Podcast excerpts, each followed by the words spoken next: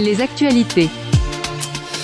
Bonne année, bonne année Nous sommes à peine le 10 janvier et déjà cela frétille de partout Bonne année 2023 Alphabet, c'est Google en fait, hein, Amazon, Apple, Meta et Microsoft ont reçu environ 3,4 milliards de dollars d'amende pour avoir enfreint les lois des deux côtés de l'Atlantique, en Europe et aux USA. Eh bien vous savez quoi, en 2024, 7 jours et 3 heures après le début de l'année, elles ont déjà engrangé suffisamment de recettes pour tout rembourser. Bonne année La vie est belle, elle est magnifique 2023 a signé la baisse des investissements en Web3 et l'augmentation de ceux en intelligence artificielle, 17,8 milliards de dollars d'investissement en 2023. Vu que BlackRock et d'autres mastodontes annoncent vouloir lancer leur crypto et ETF, 2024 sera peut-être bien l'année des projets IA avec une part de Web3. Il y aura des opportunités, placez vos jetons. Et voilà, bonne année Avec une hausse de la créativité comme jamais. Mexique, alors ça, ça m'a fait rigoler. Ça, Mexique, un groupe criminel du nom de Los Viagra, s'est diversifié. Ils ont posé des antennes Wi-Fi partout et ils ont obligé les habitants du euh, Michoacán, je crois on prononce comme ça, à utiliser leur solution Internet contre un paiement obligatoire de 30 dollars par mois. Donc d'après la police, ça leur a rapporté 150 000 euros par mois. Il y a de la créativité quand même là, hein. pas parce que t'en penses, mais on, est,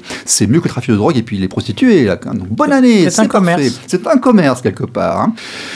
Ah, innovation pour les geeks. Il y aura 8,4 milliards d'assistants vocaux en 2024. Mais mieux que cela, la recherche croisée multisupport. Google vient de lancer le multisearch, la recherche par l'image et le texte. C'est génial, vous envoyez une image, ça on pouvait déjà faire la recherche par l'image, mais ils ont rajouté maintenant, on peut faire, en plus on rajoute un texte sur la page suivante et donc on a le résultat par l'image et par le texte. Bientôt, on pourra parler et faire des signes à la caméra. D'un point de vue technique, c'est magnifique. Pour l'utilisateur, c'est magique. C'est vraiment la bonne année. Bonne année, révolte des agriculteurs en Allemagne, en Pologne et en France. D'ailleurs, ici, chez nous, en France, 2023 fut l'année du sentiment d'inflation. Ah oui, celle-là, on ne l'avait pas vu venir. Le sentiment d'inflation, c'était magnifique, ça aussi. Ainsi que le PIB qui recule. D'ailleurs, près de 55 000 entreprises ont fait défaut, soit 34% de plus qu'en 2022. Mais le gouvernement est optimiste, nous devrions améliorer ce score en 2024. Enfin, un chiffre en croissance. 2024 serait une année intéressante finalement, je pense, avec des opportunités d'investissement à faire, des drones, des lanceurs de grenades par exemple, des gilets pare-balles. Et n'oublions pas les stands de bombes agricoles en bordure de manifestations. Voilà, bonne année à tous. Alors dis-moi, Patrice, Patrice, 2024, tu le sens comment au niveau du business, de l'économie?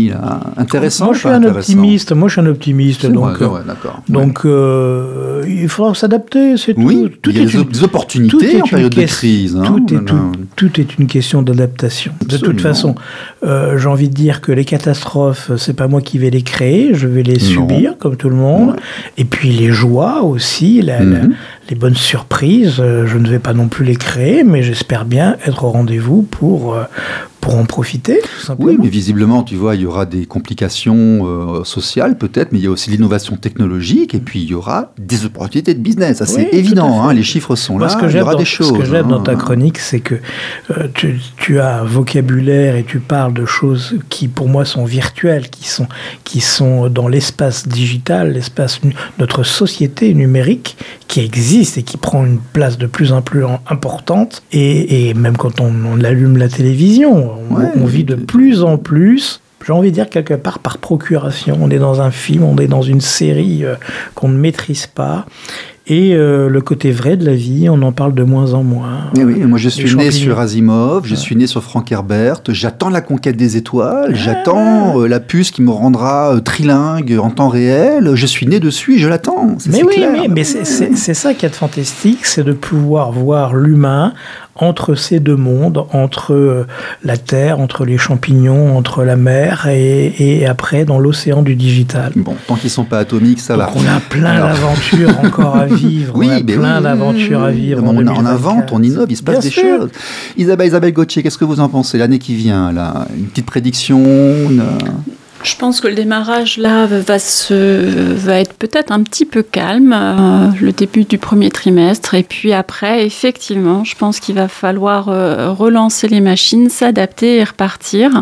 Mhm. Euh, effectivement, alors moi, dans mon domaine, on, on, a vécu effectivement la crise Covid et l'après-crise Covid. Alors, la crise Covid a dû vous forcer à vous moderniser, vous adapter beaucoup dans la logistique. Oui, et euh, surtout à faire face à euh, on n'a plus de stock. Un joyeux Oui. bazar. Et après, on a énormément de stock. C'est ça, et c'est les ça, ventes, euh. et les ventes entre temps, ben, euh, elles ont été perdues, quoi. Donc, qu'est-ce qu'on fait des marchandises? Donc là, on s'est retrouvé avec effectivement un marché de stockage, d'entreposage saturé, où euh, effectivement aujourd'hui, bah, les prix ont explosé de ce fait-là, et puis bah, là, les stocks baissent petit à petit. Mhm. La demande, bah forcément avec euh, l'inflation, ce qu'on a pu dire, est pas forcément toujours au rendez-vous ou en tout cas se calme un petit peu. Donc effectivement, derrière, euh, charge euh, à toute la chaîne logistique de s'adapter au mieux pour réduire les coûts et passer peut-être une petite période, un petit trimestre un petit peu, euh, un petit peu tendu. Mais ça, c'est super intéressant. On l'a pas forcément beaucoup évoqué. Durant le Covid, on est passé d'une économie logistique à flux tendu,